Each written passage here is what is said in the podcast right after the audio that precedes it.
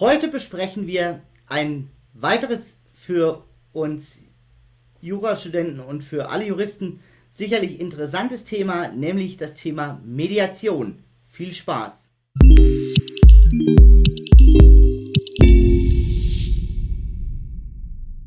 Hallo und herzlich willkommen zu einem weiteren Interview im Rechtssalat Podcast Format. Gerne auch auf YouTube mit dem Gesicht von mir und meinem heutigen Gast Jürgen Knopp. Jürgen Knopp ist Mediator und wir haben auch schon zwei Folgen aufgenommen, die ich euch natürlich selbstverständlich gerne auch unter dem Video und in der Podcast-Beschreibung verlinke. Falls ihr dieses Interview auf YouTube seht, abonniert gerne den Kanal und aktiviert die Glocke, so verpasst ihr wirklich kein wichtiges Video mehr. Und falls ihr dieses Interview als Podcast hört und insbesondere auf Apple Podcast hört, würde ich mich freuen, wenn ihr eine Bewertung dalasst, denn so erreichen wir immer mehr Menschen. Nun sage ich herzlich willkommen, lieber Jürgen Knopp. Hallo Markus, schön wieder da zu sein. Ja, herzlichen Dank, lieber Jürgen, für deine Zeit, um mit mir mal über eine ganz wichtige Sparte, nämlich die Mediation, zu sprechen. Das ist ja sicherlich auch für Jurastudenten und auch später für Juristen interessant. Und ja, an dieser Stelle nochmal ganz herzlichen Dank, wie gesagt, für deine Zeit. Und ich möchte da gleich mit der ersten Frage einsteigen, nämlich was heißt denn Mediation? Einfach übersetzt heißt es nichts anderes wie Vermittlung oder Vermitteln. Okay. Und das ist im Endeffekt auch das, was der Mediator im Rahmen der Mediation ähm, dann auch macht. Okay. So ein bisschen vergleichbar mit einem Moderator einer Fernsehsendung.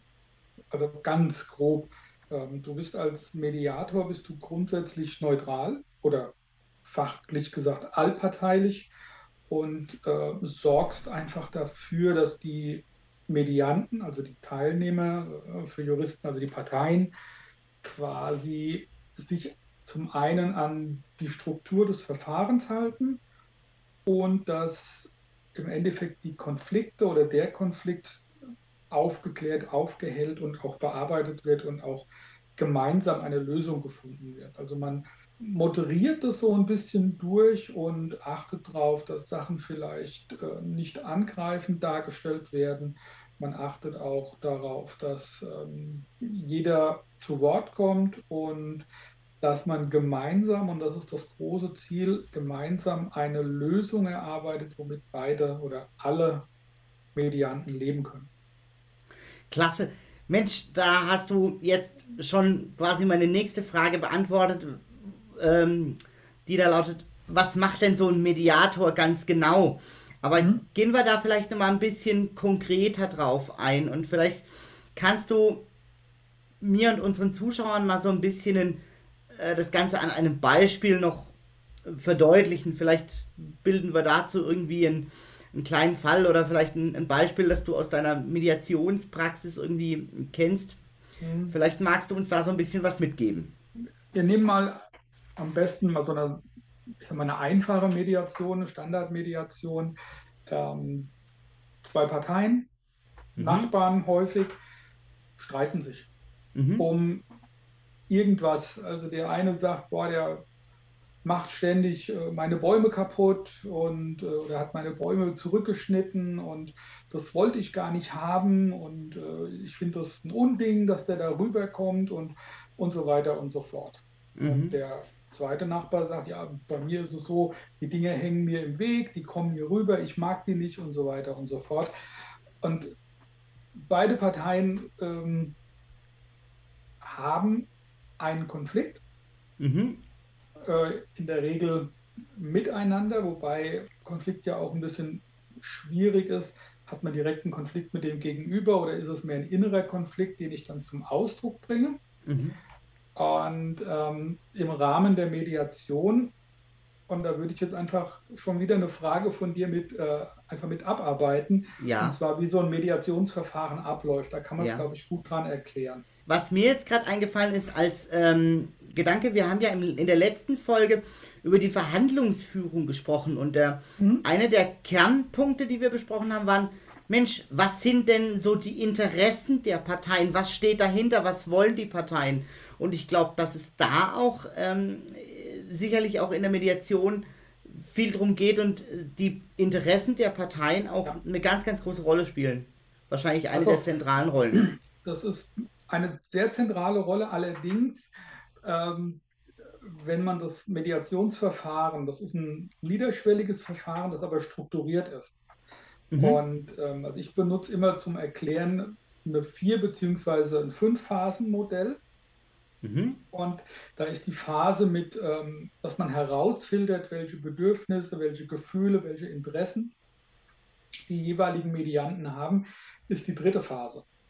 Okay. Also es geht wirklich ganz stark strukturiert zu. Äh, deswegen ist es für Juristen interessant, weil wir sind es ja gewohnt, irgendwie in Strukturen zu denken und zu leben und zu arbeiten. Also jeder Zivil- oder Straf- oder auch Verwaltungsprozess läuft ja nach einer gewissen Struktur ab. Ja. Äh, deswegen ist es vom, vom Denken her und vom Fühlen her für Juristen sehr angenehm. Und äh, deswegen denke ich, wenn wir dieses Beispiel von eben mit den beiden Nachbarn einfach mal durchgehen anhand dieses, dieser Struktur oder dieses Fünf-Phasen-Modells, wird es vielleicht klarer. Also wenn mhm. das für dich okay ist.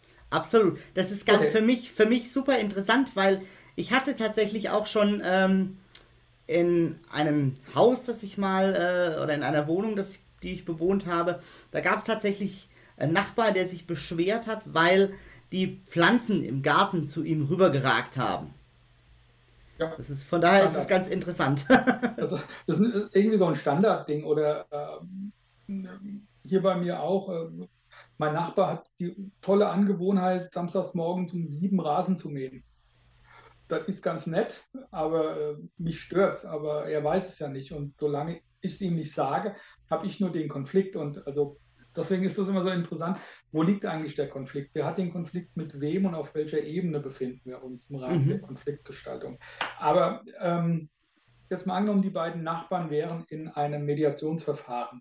Genau. Und dann beginnt es damit, dass einer von beiden, in der Regel meldet er sich bei dem Mediator und sagt, hör zu, ich habe die und die Problematik ähm, oder den und den Konflikt. Sehen Sie eine Möglichkeit, das zu klären? Und ähm, dann bespricht man ganz kurz die Möglichkeiten, die eine Mediation bringt.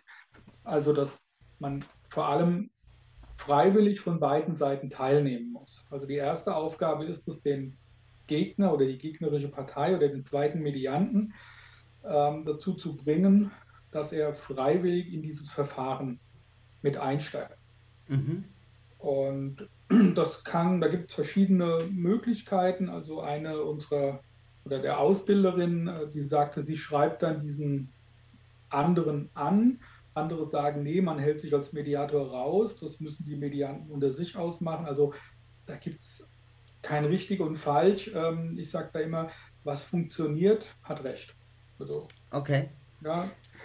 Wenn ich, ja. Wenn ich nochmal einhaken darf, bevor wir auf die Phasen eingehen, mhm. wenn du sagst, Mensch, man bespricht mit demjenigen, welche Möglichkeiten diese Mediation bringt, äh, vielleicht gehen wir darauf tatsächlich nochmal ein, welche Möglichkeiten hat man denn durch diese Mediation? Oder was, wenn ich jetzt zu dir komme und sage, Mensch, ich habe hier ein Problem mit meinem Nachbarn äh, und dann sagst du, okay, was würdest du mir dann sagen, was, welche Möglichkeiten bringt mir diese Mediation? Also die Mediation bringt dir oder dem, dem jeweiligen Medianten oder dem Medianten die Möglichkeit, ihren Konflikt zu besprechen mhm. ihre unterschiedlichen Sichtweisen und Interessen darzustellen und ein gemeinsames Ergebnis zu erzielen, mit dem beide leben können. Da sind wir wieder bei dem äh, Interview davor mit, diesem, mit dieser Win-Win-Situation. Mhm. Also Ziel ist es, auch im Rahmen der Mediation einen Konsens zu schaffen. Mhm. Etwas, ein Ergebnis zu schaffen, wo beide sagen können, jawohl, damit können wir leben. Und man kann damit, so auch meine Erfahrung, ähm, langwierige Gerichtsprozesse zum Teil wirklich vermeiden. Also ich habe das jetzt auch, da war ich selbst mal Partei, also Mediant, ähm, mit einer Mandantin zusammen in, im Rahmen einer gerichtlichen Mediation.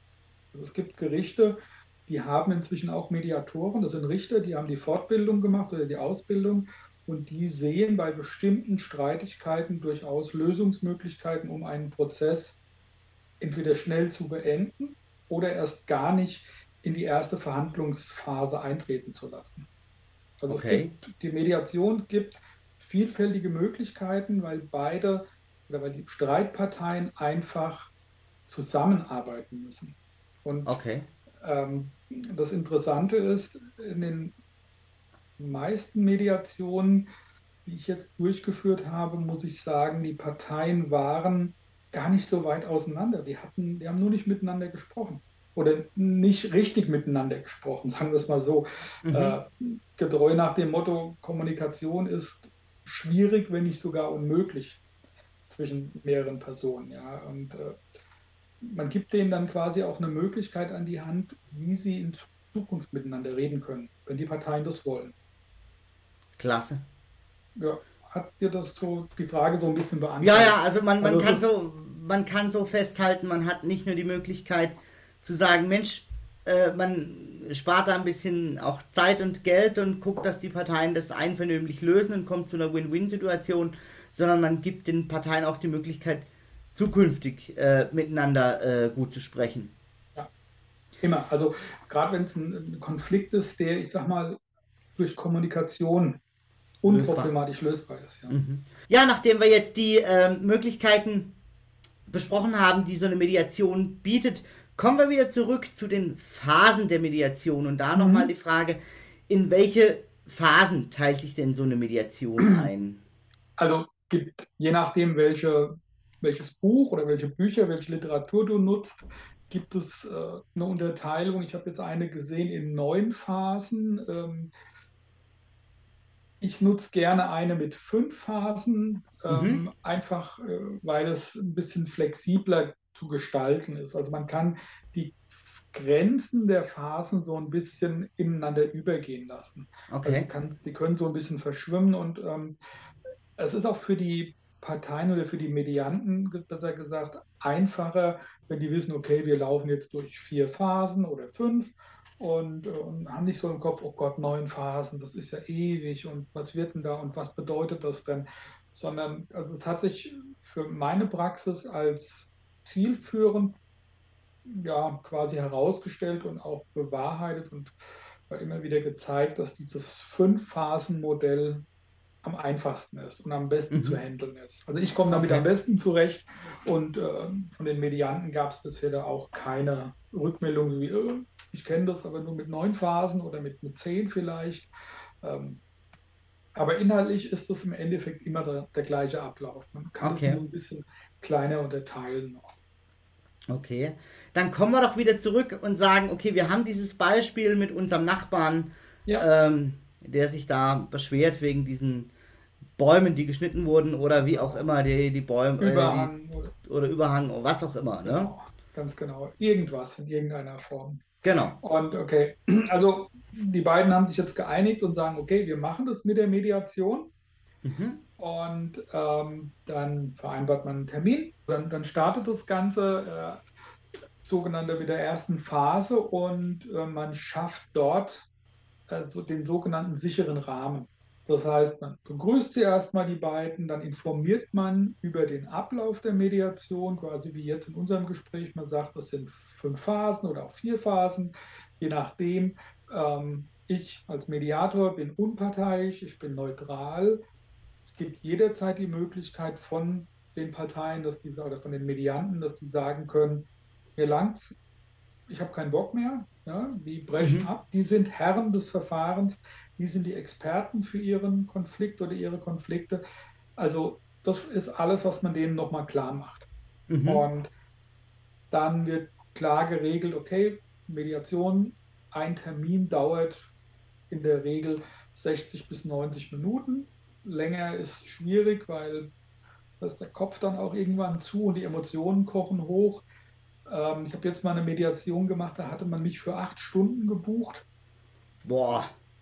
Das, also ich hatte vorgewarnt, habe gesagt, ich finde es ein bisschen sehr, sehr gewagt, lag aber an dem Umstand. Ähm, es waren fünf oder sechs, sechs, genau, sechs Teilnehmer und die kamen ähm, quasi quer durch Deutschland. Also einer aus Berlin, einer aus München, einer aus Stuttgart. Ui, ui. Ähm, und da war es klar, man muss die Mediation ein bisschen anders bauen. Also haben wir dann quasi mit Zeitfenstern ein bisschen gearbeitet, haben gesagt, okay, wir gucken mal, dass wir dann und dann mal versuchen, eine Pause zu machen. Wenn das nicht funktioniert, weil es gerade so im Fluss ist, dann verschieben wir das Ganze. Ähm, mhm. Von der Pause her, man macht dann einfach Pausen. Okay. Und gibt den Medianten einfach die Chance, mal Luft zu schnappen, zur Not eine Zigarette zu rauchen, was zu essen. Ähm, aber es war schon ähm, eine Herausforderung. Also acht Stunden ist natürlich heftig. Okay. War das erfolgreich? Ja, wir haben nicht alle, wir haben nicht die gesamten acht Stunden gebraucht. Nach knappen sechseinhalb Stunden sind sie mit einem, ich sag mal, mit einem Fahrplan rausgegangen, wie sie jetzt ihre, also es war so ein Vorstand von einem Bundesverband. Und äh, mhm. wir sind dann raus und hatten einen Fahrplan sich erarbeitet, wie sie in Zukunft miteinander arbeiten wollen, wie sie die Vorstandsarbeit angehen wollen und wie sie auf bestimmte Bedarfe und Wünsche einzelner Vorstandsmitglieder dann auch eingehen und wie man darauf reagiert und wie man alte Zöpfe quasi bearbeitet und so weiter und so fort. Also es war durchaus ein Erfolg. Klasse. Wobei ich das nicht bewerten kann, ob es ein Erfolg ist. Ich weiß nur, dass gibt immer so eine Abschlussrunde, wo dann jeder so sagt, wie er sich fühlt mit dem gefundenen Ergebnis oder mit dem Mediationsverlauf bisher. Mhm. Und dort gab es von allen Beteiligten erstmal eine positive Rückmeldung. Klasse. So gesehen denke ich, es war für die Parteien zumindest der Erfolg da, dass sie wieder gemerkt haben, sie sind immer noch ein Team. Cool. Genial. Ja, aber aber ansonsten ähm, wirklich 90 Minuten, vielleicht mal 100 Minuten, äh, dann ist aber auch äh, der Kopf voll. Man kennt man selbst, äh, wenn man eine Vorlesung besucht, die 90 Minuten geht. Ja, das ist danach gut, ja. Nach, nach 90 Minuten ist gut und ähm, als Mediator, man muss halt selbst sehr hoch konzentriert sein, muss ziemlich genau zuhören und darauf achten, dass bestimmte Sachen auch eingehalten werden. Also das Aufsichtsführen ist ein bisschen anstrengender. Und dann sind wir auch schon äh, quasi wieder Teil der ersten Phase, die erste gemeinsame Arbeit der Medianten. Mhm. Die legen quasi Gesprächsregeln fest. Ah. Ja, die, also ich habe dann ein großes Flipchart oder ein Digiboard, je nachdem, wo ich die Mediation mache. Mache ich sie bei mir hier im Büro, habe ich ein großes Flipchart. Äh, mache ich sie in Darmstadt in der Akademie, weil wir da auch Räume für Mediation zur Verfügung stellen habe ich ein Digiboard, das ist natürlich total luxuriös, ja, muss niemand mitschreiben, kriegt jeder nachher eine Datei. Ähm, dann steht ganz groß drüber sicherer Rahmen mhm. oder Gesprächsregeln und dann darf jeder der Teilnehmenden sagen, wie er möchte, dass mit ihm oder dass in dieser Mediation miteinander umgegangen wird. Dann mhm. kommen die üblichen Sachen wie Ausreden lassen, nicht persönlich werden, auf der sachlichen Ebene bleiben, ähm, Emotionen zulassen, solange sie nicht angreifend werden. Ähm, also Gott weiß das alles, ja. Mhm. Manche vereinbaren auch, ja, wir würden gern Schlagworte mitschreiben und so weiter und so fort. Und sobald alle sagen, damit sind wir einverstanden, mit dem Punkt sind wir einverstanden, den tragen wir mit, dann ist der sichere Rahmen geschaffen. Und dann haben die Medianten, die größten Konfliktparteien schon mal den ersten gemeinsamen Schritt gegangen. Klasse. Wenn jetzt da jemand sagt, Mensch, ich weiß gar nicht, äh, kann mir da so keine Regeln für mich bilden, irgendwie, gebt, nehmt ihr dann als Mediatoren oder als, ja, die Leute auch in die Hand? Jein. Also eigentlich soll man ja nichts reingeben, mhm. ja, von was einem selbst, aber man, man fragt dann einfach, wie würden Sie denn oder wie, wie möchten Sie denn, dass mit Ihnen umgegangen wird? Ah, okay, man macht es so. Ja, okay. So rum. Also einfach eine zielführende Frage, eine Wie-Frage. Wie würden Sie denn wollen, dass man miteinander umgeht, dass man mit Ihnen umgeht? Mhm. Dann kommt in der Regel, ja, ich würde gern, dass, dass, dass ich ausreden darf. Das okay. hat man ganz häufig. Oder dass meine Meinung respektiert wird. Dass, mein, dass ich wertgeschätzt werde. Das kommt auch häufig. Mhm. Also wenn es zwei sind, hat man manchmal das Problem, dass einem, ich weiß gar nicht, was ich sagen soll, aber wenn es mehrere Personen sind, gerade jetzt bei so einer größeren Gruppe mit sechs, sieben, acht Leuten, dann jede, irgendeiner hat was. Und dann steckt sich das an und dann arbeitet man wirklich an einem Gesprächsrahmen, an einem Regelwerk. Und das wird dann auch von allen abgesegnet. Das hängt dann auch. Also ich hänge das ganz bewusst so hin, dass ich immer wieder darauf verweisen kann, weil das ist dann meine Aufgabe, dafür zu sorgen, dass diese Regeln eingehalten werden. Mhm. Ja, also in dem Moment, wo jemand den anderen nicht ausreden lässt, wo er ihm ins Wort fällt, äh, kann man quasi sagen, also ich darf doch bitten, Sie haben doch hier vereinbart, halten Sie sich dran. Mhm. Also man hat auch ab und zu so ein bisschen so eine Lehrerfunktion. Okay, klasse. Ja, das ist so das Schöne. Und wenn der Gesprächsrahmen wirklich fertig ist, wo alle sagen, ja, damit können wir leben, startet es dann in die zweite Phase. Man lässt diesen sicheren Rahmen aber immer, also ich lasse den immer offen, auch symbolisch. Ich mache nie unten einen Strich hin, sondern ich sage, wenn noch was während der Mediation aufploppt, wo alle sagen, das hätten wir noch gerne als sicheren Rahmen, fügt man das noch mit ein. Also Klasse. kann man dann immer noch mal zurückspringen.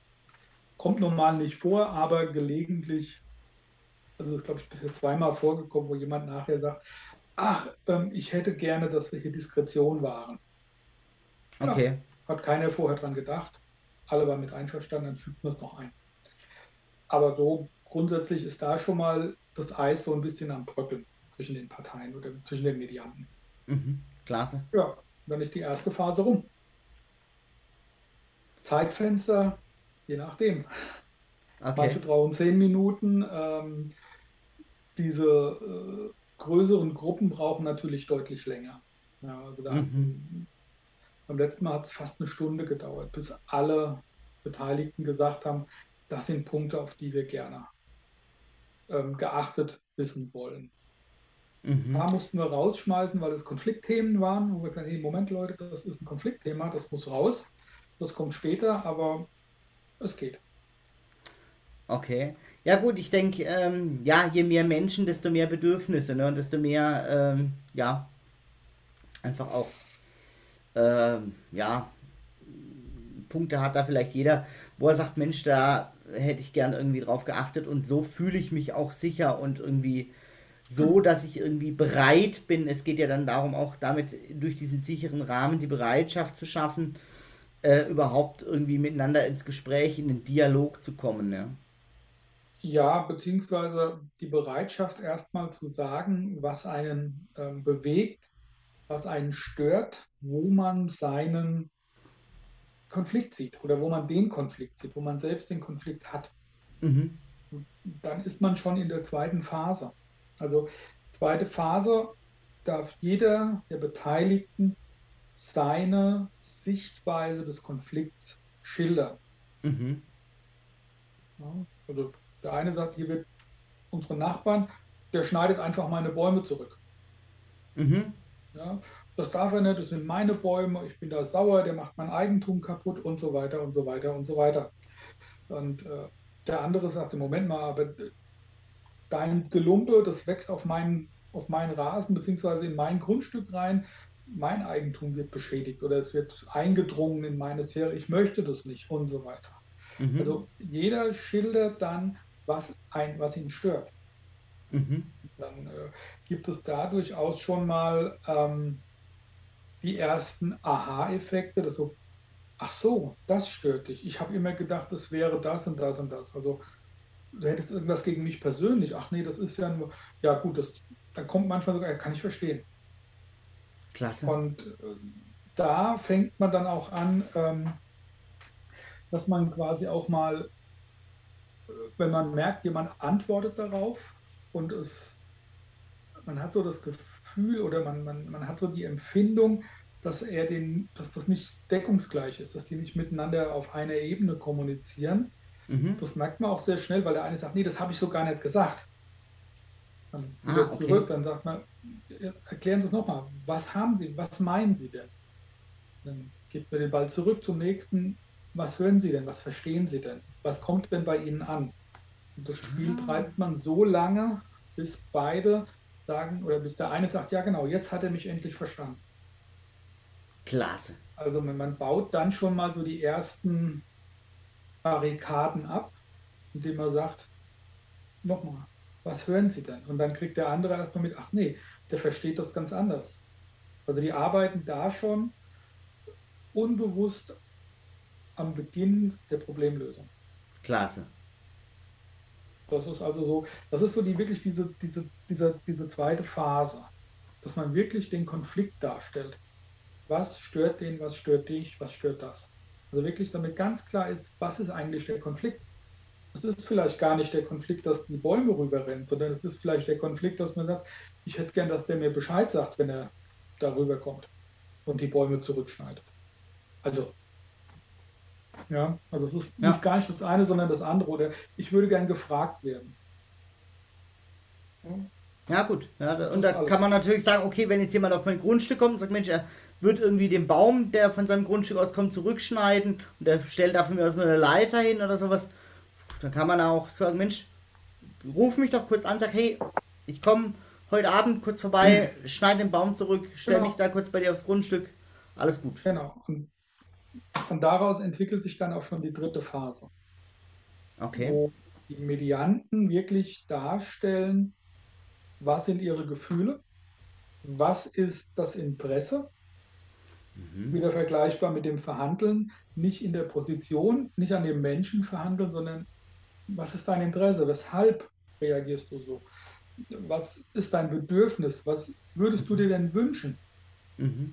wie der andere reagieren kann also beispielsweise zu agieren hat. Entschuldigung, ja. Ja, also beispielsweise, Mensch, ich würde mir wünschen, dass du mir vorher Bescheid sagst. Oder ja, ja, was weiß ich, könnte ja auch sein, er hat da irgendwo sein Auto stehen oder sowas und dann muss der da sich irgendwo mit einer Leiter irgendwo durchquetschen oder so. Ne? Dann könnte genau. man sagen, Mensch, er hat das Bedürfnis, dass er ihm Bescheid gibt, dann kommt er ihm vielleicht mhm. entgegen und sagt, Mensch, okay, dann parke ich mein Auto heute Abend kurz vorne eine Stunde oder so und wenn du fertig ja. bist, sagst du mir Bescheid, ne? Genau, dann, oder, das, genau, genau. oder mein ja. Interesse ist, dass ich gerne wüsste, wenn bei mir aufs Grundstück gegangen wird oder ähm, letztes Mal sind da irgendwelche Rosen umgeknickt worden. Also da kommen manchmal Dinge hoch, wo man sagt so, oha, das schwelt schon ganz lange. Ja, manchmal ist dann so, also eigentlich ist mir das mit den Bäumen egal, aber da kann ich ihm zum ersten Mal rückspiegeln, dass er gar nicht, dass er sich hier nicht, der spielt sich auf wie der König der Straße. Mhm. Dann merkt man, dann, dann kommt plötzlich raus, das ist gar nicht der Konflikt. Der Konflikt ist ganz lang, der, der schwelt schon. Da gab es irgendwann mal einen Zwischenfall, wo er ihm eine reingewirkt hat und dann gibt es hier plötzlich Rachegefühle. Mhm. Also man, man, man kommt dann plötzlich immer tiefer und man, man arbeitet das Ganze auf. Also es ist ganz spannend, man muss nur aufpassen, gerade wenn, so, wenn man Familienmediation macht oder Paarmediation, dass man da nicht zum Paartherapeuten versucht wird, um, umgebaut zu werden. Also die Medianten mhm. versuchen das dann gerne und Therapie ist das, was Mediatoren nicht machen. Mhm. Das dürfen wir nicht und das ist auch definitiv nicht unsere Aufgabe. Also der Therapeut gräbt so an der Wurzel und guckt, wo kommt es her und so weiter. Im Rahmen der Mediation findet man eine Lösung für die Zukunft. Das macht der Therapeut auch, nur sein Ansatz ist ein anderer. Mhm. Also, also ja, während der Therapeut in die Vergangenheit guckt, guckt der Mediator quasi in die Zukunft, ne? Ja, jetzt wird jeder, jeder Therapeut äh, geht jetzt quasi die, an die Decke und sagt, ah, wir gucken auch in die Zukunft. Ja, natürlich. Die suchen natürlich auch Lösungen für die Zukunft. Nur therapieren die halt in der Vergangenheit. Die beginnen in der Vergangenheit. Die haben die Techniken, die Ausbildung, um die entsprechenden äh, Sachen aus der Vergangenheit zu erörtern und aufzuarbeiten. Mhm. Und ähm, ich sag mal, so ein Nachbarschaftskonflikt, das kriegt man gebacken. Wenn das Familienkonflikte sind, tiefgehende, dass da irgendwelche Vorfälle in der Vergangenheit waren, die äh, massiv traumatisierend waren, mhm. das ist nicht Gegenstand und Aufgabe einer Mediation, das aufzuarbeiten. Das, das mhm. ist nicht machbar. Wir sind keine Therapeuten, sondern wir können versuchen, den Konflikt zu befrieden indem beide Seiten einen Weg für die Zukunft finden. Mhm. Ähm, ich habe auch schon welche weggeschickt, wo ich gesagt habe, es tut mir leid, also ich muss, ich spreche hier ab.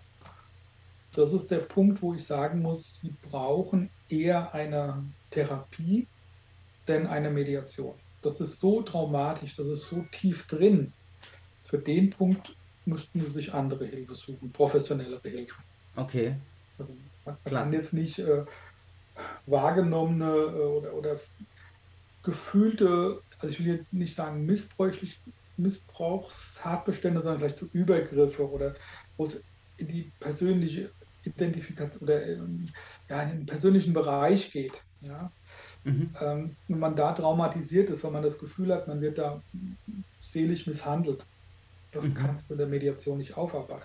Mhm. Das, das wäre Irrsinn, das springt das Ganze. Da sind wir auch nicht ausgebildet. Dann, ja, dann erzählt er plötzlich von seinem Trauma und es lebt hoch und wir haben nicht die, die Werkzeuge und die Methoden, um ihm was mitzugeben, damit er damit auch nach Hause gehen kann. So, wenn er so ein Trauma anspricht, das arbeitet ja weiter und dann dreht er zu Hause irgendwie hohl oder weiß ich nicht mehr zu helfen. Also das ist einfach der Punkt, wo man als Mediator dann sagen muss, stopp, das okay. ist zu weit.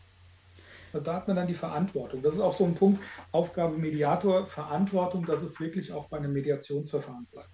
Okay.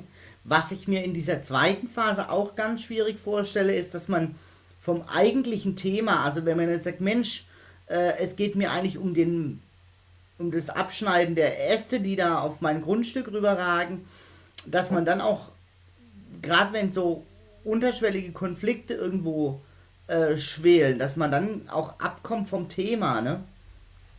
Ja, äh, das ist Wie so kriegt bisschen, man denn das in den Griff? Äh, das hängt ein bisschen ab davon, wie du als Mediator ähm, gestrickt bist. So, da gibt es kein richtig und falsch. Ähm, ich muss, wenn ich jetzt so zurückschaue, muss ich sagen, also meine erste Mediation, ähm, das würde ich heute, also würde ich anders machen. Mhm. Also ich habe ich hab die beiden Parteien wirklich erzählen lassen äh, vom Beginn ihrer Ehe an. Die haben quasi in diesem Mediationstermin die letzten drei der vier Jahre aufgearbeitet. Das war für das Ergebnis dann irgendwann vielleicht zielführend. Man hätte es aber auch runterbrechen können. Man hätte mhm. nicht jede Kleinigkeit gebraucht. Aber das ist so der Punkt, äh, unerfahren, beziehungsweise man, man hat so am Anfang so das Bedürfnis, dass man wirklich denkt, oh, ich muss jede Kleinigkeit, jede Einzelheit wissen. Ähm, ich lasse den mal erzählen. Und da mhm. muss ich sagen, äh, bewahrheitet sich das, was meine Supervisorin gesagt hat. Wenn das wichtig ist, dann erzählen die das auf jeden Fall nochmal. Das, was jemandem wichtig ist, das kommt wieder. Selbst wenn du ihn unterbrichst oder selbst wenn du sagst, ich habe es verstanden, der wird den Punkt, der ihm wichtig ist oder die Punkte, die ihm wichtig sind, die wird er immer wieder bringen. Mhm. Das heißt, das, das Wichtige schält sich selbst heraus.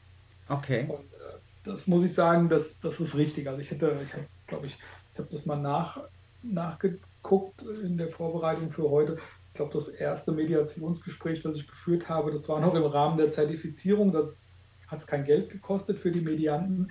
Ähm, ich glaube, ich habe beide über eine Stunde erzählen lassen. Also insgesamt zwei Stunden habe ich mir nur angehört, was los ist. Äh, das würde ich heute ist, nicht mehr machen. Das ist lang. Das, das, ja, das würde ich heute nicht mehr machen. Also würde ich heute wirklich sagen, okay, ich habe verstanden, das und das und das. Habe ich Sie richtig verstanden? Ist das so? Kommt es bei mir so an? Haben Sie das auch richtig so verstanden oder verstehen Sie das ähnlich? Wie verstehen Sie das? So dass man da gleich in den Dialog geht. Mhm. Aber das ist äh, Erfahrungswert. Okay. Ja gut, das ist wie quasi, wenn man jetzt das vergleicht mit einer Anwaltstätigkeit aus, aus dem Schriftsatz irgendwie rausfiltern, was ist denn das Wesentliche, worum geht's, ne? Ja, ja, Mandanten sind da immer, also im Vergleich zur Anwaltsarbeit, für Mandanten sind Kleinigkeiten zum Teil so unglaublich wichtig, äh, wo man sagt, boah, eigentlich nicht. Und dann kommen sie häufig um die Ecke, ja, da ist noch was, das ist ja eher unwichtig. Dann erzählen sie es und dann ist genau das so der Knackpunkt, der die ganze Sache öffnet. Ja, mhm. Oder wo man wieder Honig saugen kann. Also deswegen äh, ist da die Mediatorenarbeit durchaus mit der anwaltlichen Tätigkeit ganz stark vergleichbar. Okay. Herausfiltern, wirklich ein Exzerpt bilden, was wichtig ist, aber hier habe ich die Möglichkeit, das Erzählte dem zweiten Medianten oder dem dritten oder dem vierten zu geben und zu sagen, was hören Sie denn? Wenn Sie das hören, was empfinden Sie dabei? Was fühlen Sie dabei? Wie mhm. kommt es bei Ihnen an? Mhm. Und dann klärt sich das von selbst. Okay. Und was ist dann die dritte Phase, wenn man jetzt sagt, okay, das war die zweite Phase, was wäre dann die genau. dritte Phase? Die dritte ist wirklich die, wo jeder wo man wirklich über seine Gefühle spricht. Mhm. Also so ein bisschen gewaltfreie Kommunikation mäßig, dass man sagt, also ich habe das gesehen von dir, ich habe das wahrgenommen, das hat bei mir die und die das Gefühl ähm, heraufbeschworen, mein Bedürfnis ist aber, dass das anders läuft. Und ich wünsche mir von dir oder ich wünsche mir in Zukunft das oder ich wünsche mir in vergleichbaren Situationen das. Das ist die dritte Phase, dass man wirklich sagt, das habe ich gesehen. Das ist so die erste. Also die zweite Phase, dann der nächste Schritt ist, welche Gefühle löst es bei mir aus? Mhm. Und dann, welche Bedürfnisse sind hinter den Gefühlen? Mhm. Und dann, wie bringt man diese Bedürfnisse in einen konkreten Wunsch? Okay, also sprich, wenn jetzt der Nachbar sagt, Mensch, das löst bei mir irgendwie Wut aus, ja, Richtig. dann fragt man, okay, was löst diese Wut aus, ja, und wie kann man damit zukünftig umgehen, dass es diese Wut nicht mehr auslöst? Genau. Oder ich habe gesehen, du hast die, wieder die Leiter bei mir angestellt und hast mich nicht gefragt. Das hat mich wütend gemacht. Dann habe ich ein ganz klares Gefühl. Wut ist im Sinne der GfK ein- eines der Grundgefühle. Ähm, das Bedürfnis, das dahinter steht, ist, ähm, ich werde nicht respektiert. Mhm. Oder ich werde, der verhält sich wie der König der Straße. Also man wird nicht wahrgenommen, nicht respektiert. Mhm. Das ist häufig im Hintergrund. Ganz häufig. Das, der respektiert mich nicht. Das macht mich sauer. Deswegen bin ich wütend. Ja, so kommt es an. Und ähm, dann sagt man ja, was, was wünschen Sie sich denn? Ich wünsche mir, dass ich angerufen werde. Dass meine Person, mein Eigentum, meine Situation, die Tatsache, dass, dass es mein Grundstück ist, dass das respektiert wird. Das ist der Wunsch.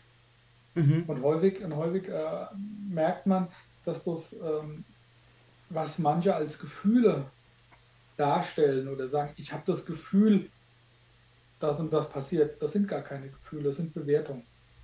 Ja? Ah. Hatte, ich, hatte, ich in der, hatte ich in der Mediation äh, Arbeitnehmer, Arbeitgeber, Arbeitnehmer sagt, ich habe das Gefühl, ich werde hier verheizt.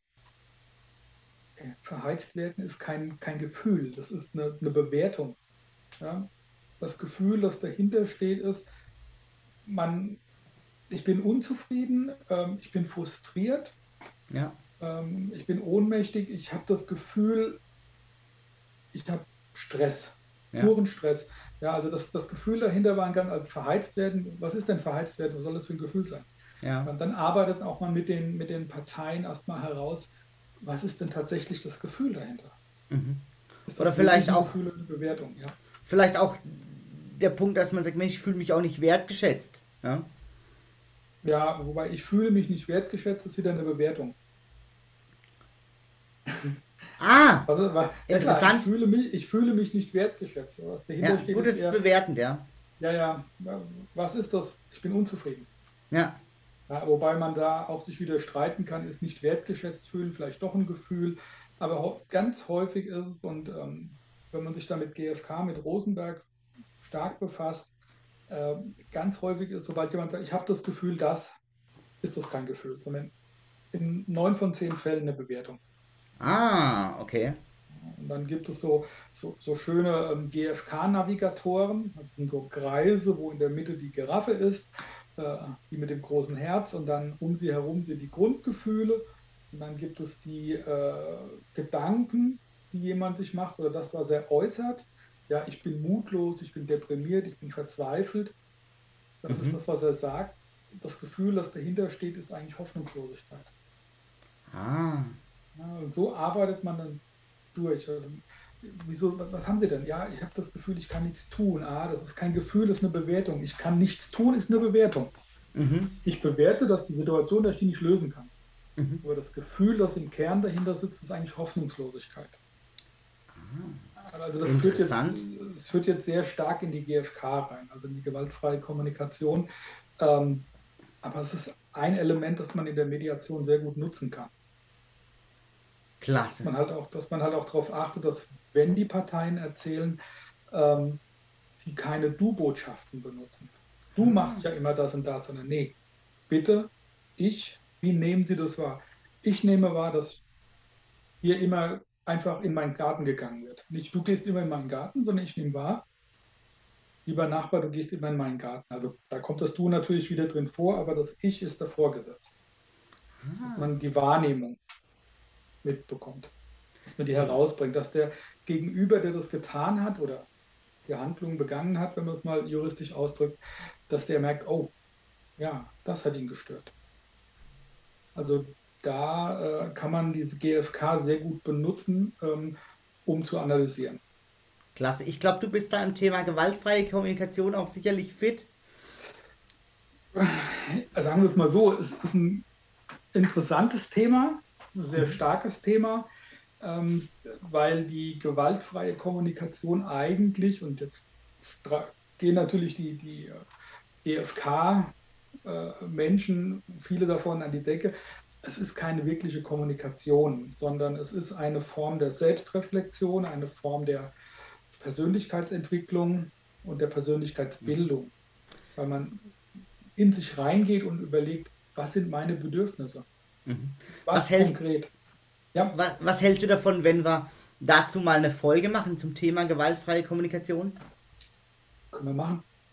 Klasse. Können wir, dann, gerne, können wir gerne machen. Dann machen wir doch das. Nachdem wir jetzt die dritte Phase der ähm, Mediation besprochen haben und äh, man da so festgestellt hat, okay, man guckt mal auf die Gefühle der Parteien äh, oder der Medianten, äh, wie man im Mediationsverfahren so schön sagt. Ähm, ja. Wie geht man denn dann oder wie kommt man denn dann in die vierte Phase und was ist die vierte Phase? Also die, die vierte Phase ist im Endeffekt ähm, die Phase der Lösungsfindung. Mhm dass man die Parteien oder die Medianten wirklich ganz explizit befragt, wie sie sich die Lösung des Konflikts bzw. die Lösung ihrer Bedürfnisse oder wie sie sich vorstellen, wie man auf ihre Bedürfnisse und auf ihre Wünsche eingehen kann. Mhm. Ja. Ganz konkret, was genau wünschen sie sich? Mhm. Also um wieder auf unseren Fall zurückzukommen, ich würde mir wünschen, dass du mich anrufst oder dass du Bescheid ja. gibst. Und da, da, genau, da würde ich intervenieren, äh, weil ich sage, also würden Sie sich das wünschen oder wünschen Sie sich das konkret? Aha, okay. Also ganz konkret formuliert, ich wünsche mir das, ich wünsche mir das. Also wirklich mhm. konkret nicht mit, ich würde gerne sagen das oder ähm, ich würde mir wünschen, ich könnte mir vor, nein, ganz konkret. Ganz konkret. Und bei, bei der, dann geht es darum, Lösungen zu finden. Wie kommt man dahin? Mit welcher Methode? Ja, bei dem Fall mit den Nachbarn ist die Methode einfach. Ja, man ruft vorher an. Mhm. Oder man vereinbart ähm, dass dann das Auto weggestellt wird oder ja. man vereinbart irgendwas anderes oder, oder man, man, vereinbart, dass wenn da irgendwas kaputt geht, dass man Bescheid sagt und so weiter und so fort. Oder man sagt, Mensch, ich brauche ein bisschen Vorlauf, ruf mich vielleicht einen Tag vorher an oder so. Ja, ja ich wünsche mir, dass, du, dass ich rechtzeitig informiert werde. Was ist dann rechtzeitig? Ein Tag vorher. Also so konkret, wie es nur geht, sodass das Ziel keine Auslegung mehr möglich macht. Mhm. Das wäre es dann. Also man könnte dann ähm, mit dieser Smart-Methode arbeiten, also mit dieser Methode Ziele klar zu formulieren. Da gibt es ja diese Smart-Methode. Sagt ihr was? Nee. Nee, sagt mir nichts. Aber vielleicht kannst du also, kurz für mich ja, und meine Zuschauer also, erklären. Also Smart äh, steht für spezifisch, messbar, attraktiv, realistisch und terminiert. Mhm. Ähm, kommt die Methode kommt ursprünglich aus der Werbung und sie hat eine noch vorgeschaltete Phase, beziehungsweise vorgeschaltete Frage, so muss ich es eher sagen, äh, die Frage, weshalb willst du denn das Ziel erreichen? Ja, in der Literatur wird, warum willst du das Ziel erreichen, aber du weißt ja inzwischen, dass ich ein Problem mit Warum-Fragen habe, ja. äh, weil die immer in, eine, in so eine Rechtfertigungsebene einen reinversetzen. Also weshalb möchtest du das Ziel erreichen oder weshalb soll dieses Ziel erreicht werden?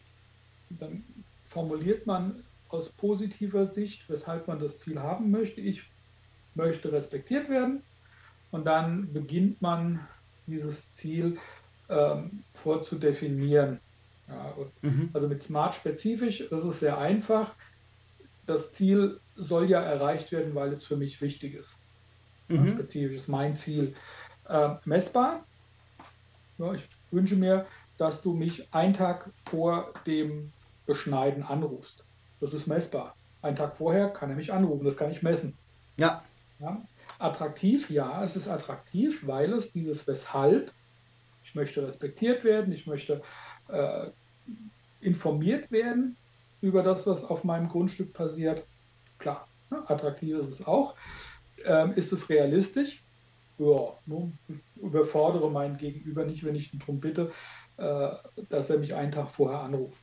Mhm. Ja, das ist machbar. Der plant ja. ja, auch, sagt, ja, morgen schneide ich die Bäume. Ja, da rufe ich ihn mal an und frage, ob es ihm recht ist. Das ist realistisch und terminiert ist es auch. Ja, also quasi ab sofort wollen wir, dass das, äh, oder will ich, dass das so gemacht wird. Dann hast du das Ziel definiert und terminiert, bis dann und dann. Das wird dann spannend, wenn du Ziele hast, die erst in Zukunft eintreten. Ja. Am 30. September äh, hat der Nachbar fünf Bäume geschnitten. Ja, der, also die hängen ihm rüber, jetzt sagt der andere, okay, ähm, mich stört der Überhang. Ziel 30. September hast du fünf Bäume geschnitten. Mhm.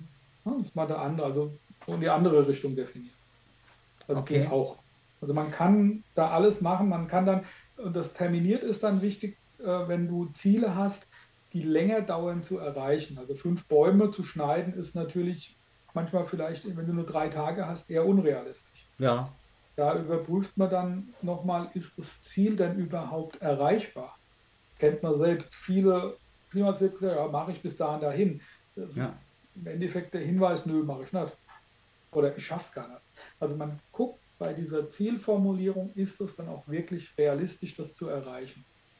Ja, okay. Und, und so bewertet man oder so geht man Lösungsideen durch. Also mhm. bei der Lösungsfindung kannst du Brainstorming super gut benutzen, dass man eine weiße Wand hat und jeder hat ein paar Karten und schreibt irgendwelche Ideen drauf. Das können die verrücktesten Ideen sein. Ja, Klasse. Ich, hätte gerne Glaskuppel über den Bäumen. Das will nie jemand machen, aber es ist eine Lösungsidee. Und man klatscht die erstmal dran und bespricht dann, ist das sinnvoll, ist das machbar und so weiter. Und ja. bei, allen, bei allen Phasen der Mediation, wirklich bei allen, bis auf der Lösungsfindungsphase, sagt man, dass dieses aktive Zuhören und positives Formulieren und dieses gewaltfreie Kommunizieren, das zieht sich jetzt durch alle Phasen der Mediation. Also die ist nicht, das ist nicht nur, diese Technik ist nicht nur auf eine Phase beschränkt, sondern man kann mhm. sie wirklich in allen Phasen benutzen. Mhm. Es geht auch in dieser Lösungsfindungsphase, dass man nochmal aktiv zuhört, dass man genau fragt oder auch hinterfragt, was, ähm, was habe ich das richtig gehört? Ist das das? Mhm. Ist das die Lösung, die du möchtest? Ich meine, ich sag mal so, wenn man jetzt hingeht und sagt, Mensch, jeder Lösungsansatz ist im Prinzip erlaubt. Jeder Lösungsansatz ja. bietet ja auch einen Impuls und äh, bietet Anstoß zum drüber nachdenken. Ja?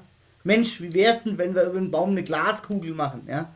Ah, ist vielleicht keine so gute Idee. Vielleicht reicht eine Plane oder sowas. Ja, ja oder er sagt, ja, mich stört gar nicht der Überhang, mich stören die Blätter, ja. die runterfallen.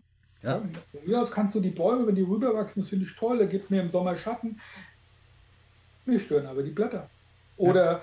mich stören nicht mal die Blätter, mich stören äh, die Bienen oder die Wespen, die durch dein Obst angezogen werden. Also ganz komisch, ja, was da eigentlich zum Teil wirklich der, der Kern ist, äh, der zu diesem Konflikt geführt hat. Mhm. Aber da kommt man auch wieder auf diese, ja, diese Interessen zurück, ne? Und auch ja.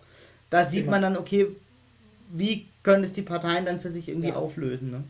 Ja, und da sind wir wieder genau, und da ist dann, da ist wirklich dieser, dieser Schnitt, spätestens da ist der Schnittpunkt mit dem Harvard-Modell.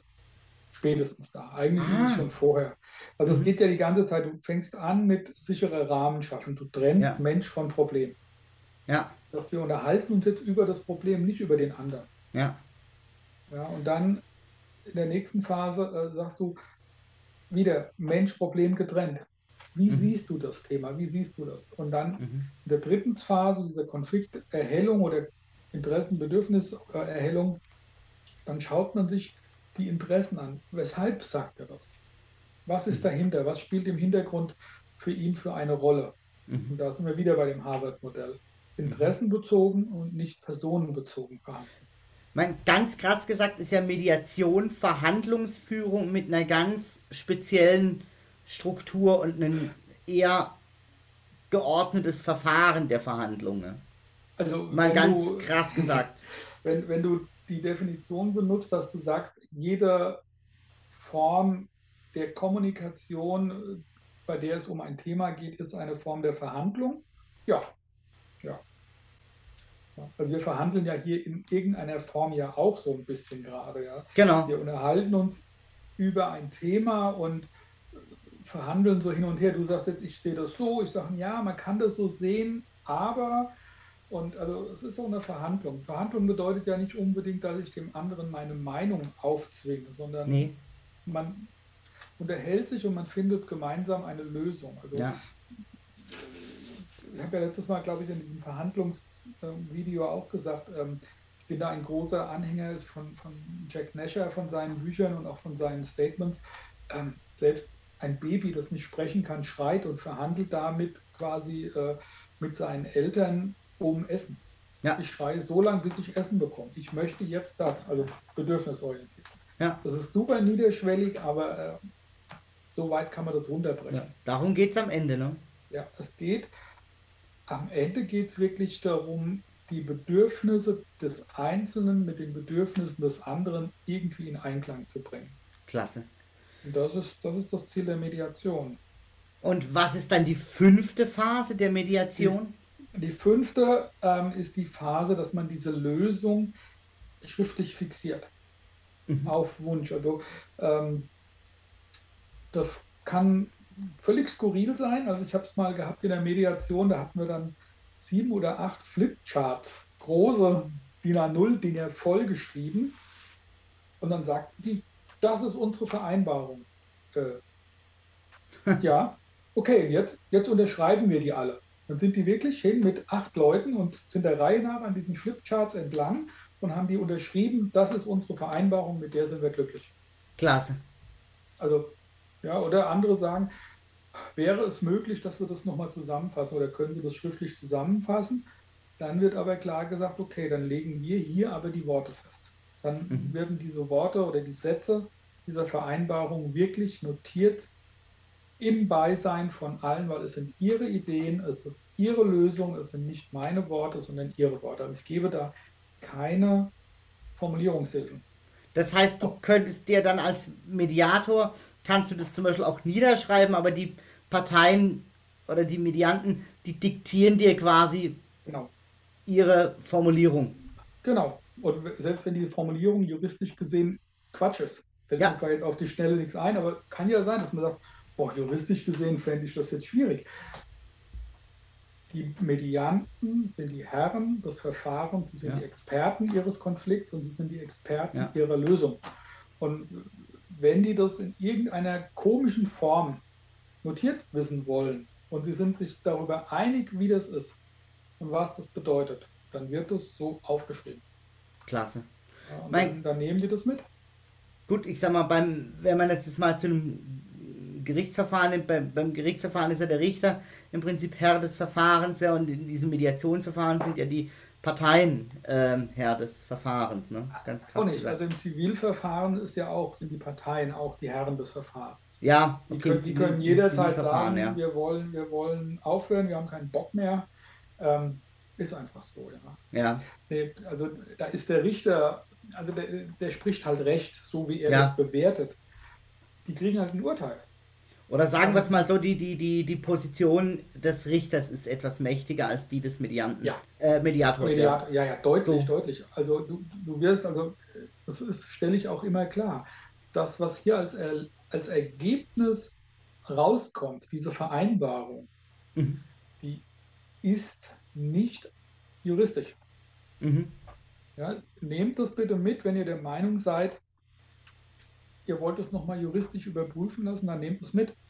Mhm. Also wir hatten eine Mediation, da wurde ein komplettes Testament und eine gesetzliche Erbfolge komplett weg ähm, ja, konsensiert, wenn man das so sagen will. Wir haben einen Konsens gefunden der wieder die gesetzliche und wieder die gewillkürte Erbfolge war. Aber alle waren glücklich damit. Also man okay, hat einen klasse. jahrelangen Streit damit runtergebrochen. Klasse. da ging es um Kleinigkeiten. Der eine wollte irgendein Spiel haben, das er als Kind mit dem Opa gespielt hat. Und das war in der Erbe. Also dann, okay, dann, das ist zwar so notiert, aber wir lösen den Konflikt. Ja, jeder Jurist sagt, um Gottes Willen, ja, ihr, ihr durchlauft die gesetzliche Erbfolge. Ja. Wenn die Parteien sich einig sind ähm, und niemand einen Schaden hat und alles ist legal, ja, darf halt nur nicht, ja. darf halt nichts Illegales rauskommen. Ja, Aber gut, ja. Wenn, wenn, die, wenn die sich einig sind, dann haben sie einen Vertrag gemacht. Im Endeffekt, sinngemäß hat man die Erbfolge durch und nachher schenkt man sich hin und her irgendwas, also wenn man es ganz böse machen will. Ja. ja. Wobei man da natürlich auch dann wieder achten muss, dass äh, bei größeren Sachen äh, ab einem gewissen Volumen von Wert Schenkungssteuer. Klar, da ja. muss man dann auch ein bisschen gucken. Aber das führt, glaube ich, zu weit. Also ich gucke ja. da auch ganz selten mit einem juristischen Blick drauf. Ja. Es sei denn, alle Beteiligten wollen dann eine juristische Einschätzung. Das ist aber schwierig, weil ich das gerne vermeide. Also ich sage, ich würde, ich bin hier als Mediator und nicht als Anwalt. Ähm, ich gebe Ihnen keine juristische Lösung. Mhm. Ich kann Ihnen eine, die juristische Situation darstellen. Das hatten, wir, das hatten wir mal, da waren wir im Mediatorenteam unterwegs und da wurde das gewünscht dass eine bestimmte Situation juristisch neutral bewertet wird. Also dass da quasi die nicht mal bewertet, sondern dargestellt wird. So mhm. sieht sie juristisch nach Gesetzeslage aus. Mhm. Und äh, dann hat man natürlich immer die Denkoption. Ja, das kann man aber auch hier kann man das so sehen, hier könnte man das so auslegen. Ähm, Ob es denen was gebracht hat, weiß ich nicht. Aber es war der Wunsch aller sechs beteiligten Personen, wir würden das gerne als juristisch, also mal juristisch eingeschätzt wissen oder dargestellt wissen, nicht eingeschätzt, dargestellt. Mhm. Das macht man dann. Also es, es gibt auch ähm, verschiedene Formen der Mediation. Also was, was ich jetzt ein paar Mal auf Wunsch gemacht habe, ist eine evaluierende Mediation. Da wirst du als Mediator auch so ein bisschen nach deiner Einschätzung gefragt, nach deiner Bewertung, aber das müssen alle Beteiligten müssen das wollen, dass es evaluiert wird. Dass man sagt, also aus der Erfahrung heraus habe ich den Eindruck oder wirkt es auf mich so, dass das hier an der Stelle noch ein bisschen haken könnte. Denken Sie doch nochmal über diese Position nach. Mhm. Also man gibt auch keine Lösung vor, sondern man weist auf bestimmte Punkte hin, die unter Umständen kritisch werden können. Mhm. Okay. Macht man häufig bei äh, juristischen Auseinandersetzungen. Ja, macht, macht dann auch Sinn. Ja, aber äh, das ist eher, also ich vermeide es gerne, evaluieren zu medieren. Manchmal geht es nicht anders, da weist man dann auch darauf hin und sagt, also an dem Punkt aber grundsätzlich komplett neutral, was die Parteien wollen und es ist legal, wird gemacht. Und dann ist die Sache auch gut. Mhm. Wenn wir es jetzt schon so zu den von den juristischen Parallelen haben, Wor warum ist denn die Mediation für Juristen äh, so besonders interessant? Ob sie besonders interessant ist oder interessant für, für, für das Gros der Juristen, weiß ich nicht. Ich kann dir sagen, warum es für mich interessant ist. Ähm, mhm. Super. Ich finde es ähm, sinnvoller, das ist aber auch so eine persönliche Sache, die Parteien gemeinsam auf einen Weg zu führen, dass die wirklich sagen, klar, wir haben jetzt Stress miteinander, ähm, aber wir, vielleicht gibt es eine Gemeinsamkeit. Sonst legt man da immer, also sonst, wenn ich einen Kompromiss schließe, sind beide unzufrieden irgendwo. Jeder muss nachgeben und hat nichts davon. Ja. Bei einem gemeinsamen erarbeiteten Konsens äh, oder bei einer gemeinsam erarbeiteten Lösung haben alle was davon. Ja. Man vermeidet unter Umständen lange, langwierige Prozesse und manchmal kann man auch so, so Kleinscheiß, auf Deutsch gesagt, Kleinscheiß, der mhm. die Gerichte belastet. Ja, wie diese Nachbarschaftsstreitigkeiten oder das oder irgendwelche äh, Auseinandersetzungen ähm, nach einer Beziehung oder nach einer Ehe, wo es um kleine Sachen geht. Ja, mhm. wir streiten uns um fünf kleine äh, Weihnachtshäuschen, die wir, als wir noch uns lieb hatten, gemeinsam gekauft haben auf dem Weihnachtsmarkt. Ich will die haben, weil ich sie bezahlt habe. Nee, ich will die behalten, mein Herz hängt dran. Also so, ja. da, einen Gericht, da einen Gerichtsprozess zu machen, ist Unsinn. Das ist un ah, völliger Unsinn. Ja, also das kostet Geld, Zeit und Nerven und so, und keiner hat was davon. Also dieses, dieses Mediationsverfahren ist interessant, um, um auch Abläufe zu beschleunigen, um schneller äh, Streitigkeiten zu befrieden. Mhm. Das ist meine Erfahrung. Wie lange muss ich denn so an Zeit rechnen, wenn ich jetzt sage, ich habe so einen Termin, der geht Stunde bis anderthalb. Mhm. Wie viele Termine brauche ich denn so im, im, im Durchschnitt für so? Kommt wahrscheinlich ein bisschen auf die Thematik an, die behandelt werden soll. Ja, ja.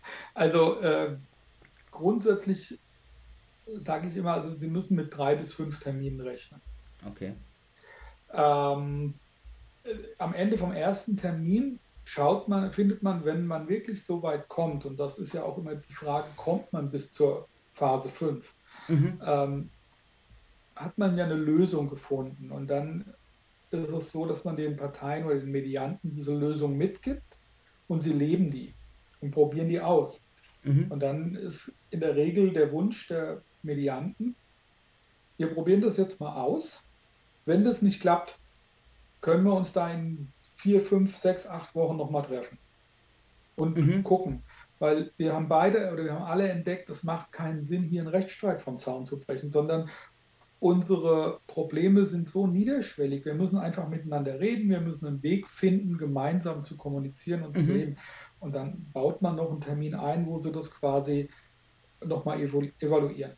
Klasse. Das macht, das macht Sinn. Und ähm, drei Termine, fünf Termine, ja. Mehr mhm. Termine hatte ich bisher. Es gibt Mediationen, da hast du oder da hatte ich äh, mehrere Termine. Das lag aber daran, dass die Parteien oder die Medianten keine gemeinsame Mediation wollten, sondern man ist dann in so eine Shuttle-Mediation gegangen. Man hat mhm. die eine Seite gehört, hat mit denen gesprochen, hat deren Wünsche und Bedürfnisse aufgeschrieben und hat mhm. einen Tag später oder zwei Tage später mit der anderen Seite einen Termin. Ah ja. Dann, hat dann quasi wie, als Shuttle die Wünsche der Bedürfnisse der einen zu den Wünschen und Bedürfnissen der anderen gebracht und ist dann so hin und her geswappt. Ähm, ist unglaublich zeitaufwendig. Ja. Aber wenn die Parteien sagen, wir können momentan nicht miteinander in einem Raum sein oder in einem äh, digitalen Raum, noch nicht. Wir sehen, dass es, es ging mal, wir sehen, dass es vielleicht wieder gehen würde, aber wir würden gerne die Fronten erstmal so klären. Das ist dann aber auch eine Frage der Deeskalation. Wenn beide Seiten sagen, wenn ich den anderen momentan sehe, ja, kriege ich so einen Hals, ähm, macht es keinen Sinn, die in den Raum zu bringen, sei der digital ja. oder sei der äh, in der normalen Welt, in der Präsenz. Äh, das ist nicht zielführend. Mhm. Ja, Aber da haben ja die Parteien schon den ersten Schritt gemacht, Mensch, genau. wir gehen miteinander diese Mediation ein. Ja, das ist ja, ja. schon mal der erste ja. Schritt. Und dann wird quasi über diesen zweiten Schritt, wo der Mediator wie auch, da jetzt mal so ein bisschen ein Bote ist, ähm, ja quasi schon der nächste Schritt irgendwie gegangen. Ne? Das ja, ist ja auch schon eine coole Sache. Den sicheren Rahmen haben sie sehr schnell, der, der ist da nicht sehr hoch, weil äh, die lassen sich ja ausreden, das ist ja keine äh, Konfliktpartei im direkten Sinne da. Mhm. Die Konfliktdarstellung ist dann etwas schwierig, weil man transportiert Worte des anderen. Mhm. Und, äh, aber es geht. Es geht. Und äh, okay. da war es dann auch wirklich so, dass die Parteien, ich glaube, nach dem dritten Termin gesagt haben, wir sehen uns jetzt in der Lage, dass wir im Sommer uns zu siebt oder zu acht treffen an einem neutralen Ort und dann wirklich mal wieder miteinander reden. Klasse. Finde ich einen Riesenerfolg. Ich weiß Genial. nicht, ob es geklappt hat. Ich bin raus gewesen. Wir waren ein Mediatoren-Team und ich musste dann sagen, ich kann im Sommer leider an diesem Termin, an dem Tag nicht. Mhm. Ähm, ich hatte da eine andere Mediation und die die konnte ich nicht verschieben, das ist aber auch egal, wir sind ein Mediatoren-Team gewesen mit mehreren Mediatoren. Ähm, es war den Parteien völlig okay, dass einer weniger war, mussten wir auch weniger bezahlen, ja. Okay. ja, ist auch eine Kostenfrage ja. dann irgendwann. Ja, klar. Ja. Und äh, die hat, also es war jetzt nicht so, dass, dass ich gesagt doof, ja, aber war für die okay, die haben gesagt, klar, verstehen wir. äh, macht auch Sinn und wir gehen davon aus, wir schaffen es auch mit den anderen beiden. Klasse. Und da muss ich sagen, habe ich noch keine Rückmeldung von den Kollegen, aber ähm, muss ich mal nachfragen. Aber dadurch, dass die Kollegen nicht zurückgeschrieben haben, die haben sich umgebracht, äh, gehe ich mal davon aus, wird es gelaufen. Oder es gibt noch einen Termin oder sowas. Also mal gucken. Klasse.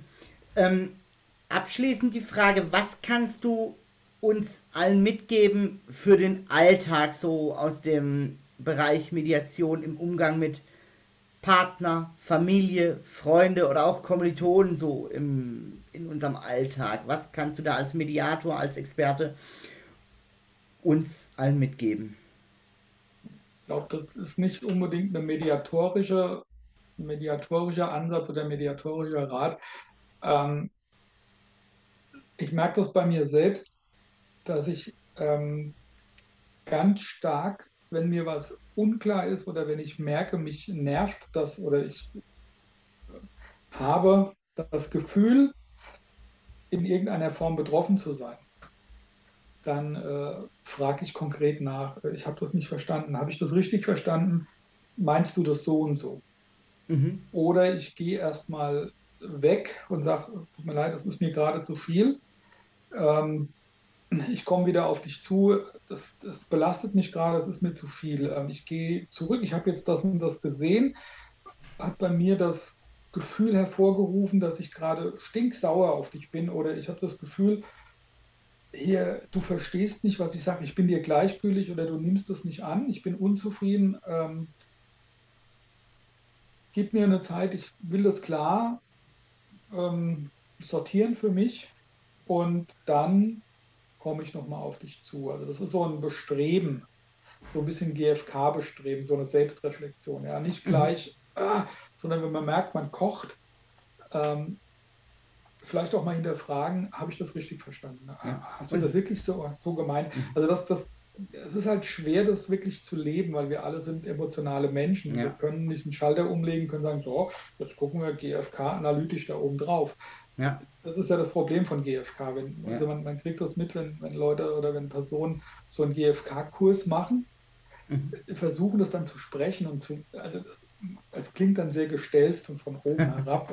Ich ziehe mir jetzt vermutlich den Unmut vieler GFK-Experten zu, aber ähm, Rosenberg selbst sagt an, an, vielen Stellen, dass GFK jetzt nicht wirklich eine Kommunikationsform ist, äh, sondern etwas, was die Selbstreflexion fördert, um dann besser zu kommunizieren. Aber dann mhm. kann man sich drüber streiten. Äh, Im Ergebnis sind wir uns alle einig, gewaltfreie Kommunikation ist eine sehr gute Sache.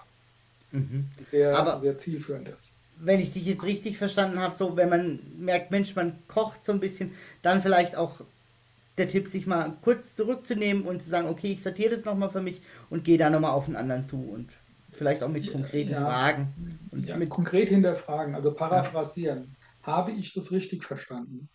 Ja, also wirklich aktives, aktives Zuhören, nicht nur hinhören. Mhm. Also, äh, ja, das ist ja so dieser, dieser, dieser, dieser Ablauf. Man, man geht irgendwo hin und dann hört man. Gehst auf irgendeine Party und dann hörst du tausende von Stimmen. Und dann plötzlich nimmst du irgendein Schlagwort wahr, deinen Namen oder deinen Job oder irgendwas. Ja, dann, dann wird es zum Hinhören. Dann hörst du, oh, was sagen die dann? Und wenn es für dich interessant ist und wenn du dich mitteilen willst, dann kommt es zum, zum Zuhören und dann zum aktiven Zuhören, indem du dann zurückmeldest, ich will verstehen. Aktives Zuhören bedeutet ja nicht schweigen, sondern bedeutet, man stellt Fragen, Verständnisfragen, man teilt mhm. dem Gegenüber mit, versuche, ich möchte verstehen, was du sagst. Weshalb sagst du das? Was ist mhm. bei dir los? Das ist aber wirklich etwas, was halt auch ähm, gut gelebt werden muss. Die, der andere Seite muss da auch bereit dazu sein. Also wenn mhm. einer auf äh, Konfrontation ist und das nicht verbal austragen möchte, sondern vielleicht körperlich oder wie auch immer, dann brauche ich da gar nicht probieren. Mhm. Ja, also es ist kein Allheilmittel. Ja. Okay. Äh, zu kommunizieren, aktiv zu, zuzuhören und aktiv zu kommunizieren und gewaltfrei zu kommunizieren und konstruktiv zu sein. Das kennen wir aber alle. Es gibt Menschen, da geht es nicht. Vielleicht geht es bei denen später, aber in der konkreten Situation geht es nicht. Okay. Das ist wirklich so ein Punkt, merke ich auch an mir selbst. Ähm, ich habe Gott sei Dank an der Akademie eine Kollegin sitzen, ähm, die geht dann immer so, die sagt dann jetzt, äh, wir haben es gehört, was da gerade kam, wenn da irgendeine Beschwerde kam. Ähm, gib uns noch mal einen Moment, wenn sie merkt, dass ich gerade so am, am, am Kippen bin.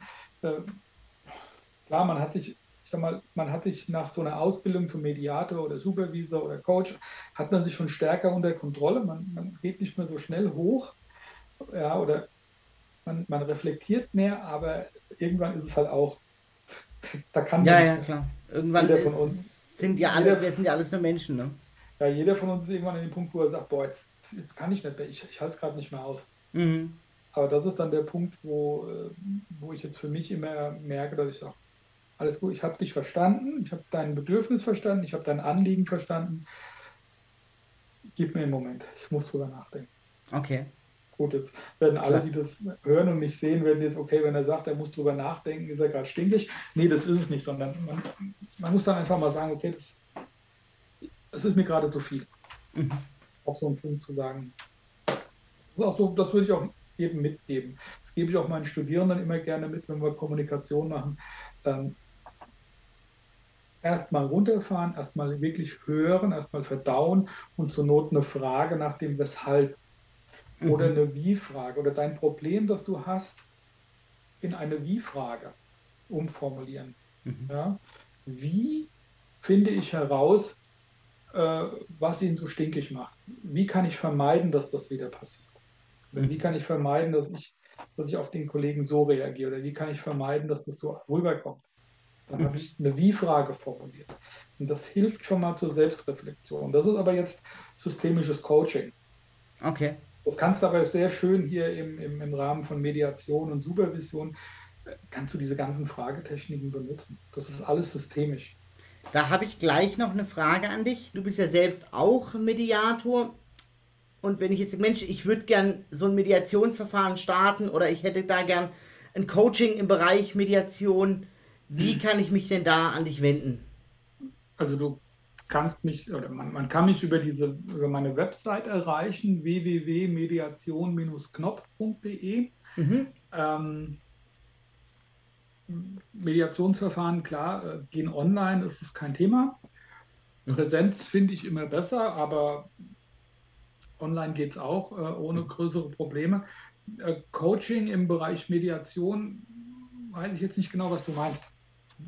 Ähm, also wenn ich jetzt sage, Mensch, ich würde mich da gerne ein bisschen weiterbilden im Bereich Mediation, machst du da auch was? Oder sagst du, ich führe selber nur Mediation durch? Also ich habe, ich kann natürlich keine Mediatoren ausbilden. Mhm. Das, das habe ich nicht. Ähm, was ich anbiete, auch im Rahmen der Tätigkeit für die Akademie, ist mediative Gesprächsführung, Mhm. dass man quasi ein, ein Coaching bekommt zum Thema, wie führe ich Konfliktgespräche oder wie agiere ich in Konfliktgesprächen sowohl als Beteiligter oder wenn ich eine entsprechende Position habe, vielleicht als Ausbilder oder als Chef oder als Vorgesetzter, ähm, wie führe ich Konfliktgespräche mit meinen Untergebenen oder wie greife ich in Konflikte ein, wenn zwei Mitarbeiter ähm, einen Konflikt miteinander haben. Mhm. Also das äh, gibt es im Rahmen, da gibt es Coachings zu, also da äh, habe ich ein Coaching vorbereitet, oder so zumindest äh, eine Coaching, hm, wie soll ich sagen, wie so ein Coaching-Kurs. Ja, das Mhm, ist halt dann, klasse. dass man sagt, okay, wir machen mal 90 Minuten oder auch drei Stunden oder auch fünf Stunden, weil bei einem Coaching ist es einfacher oder ähm, ein Coaching ist anders wie eine Mediation. Ja.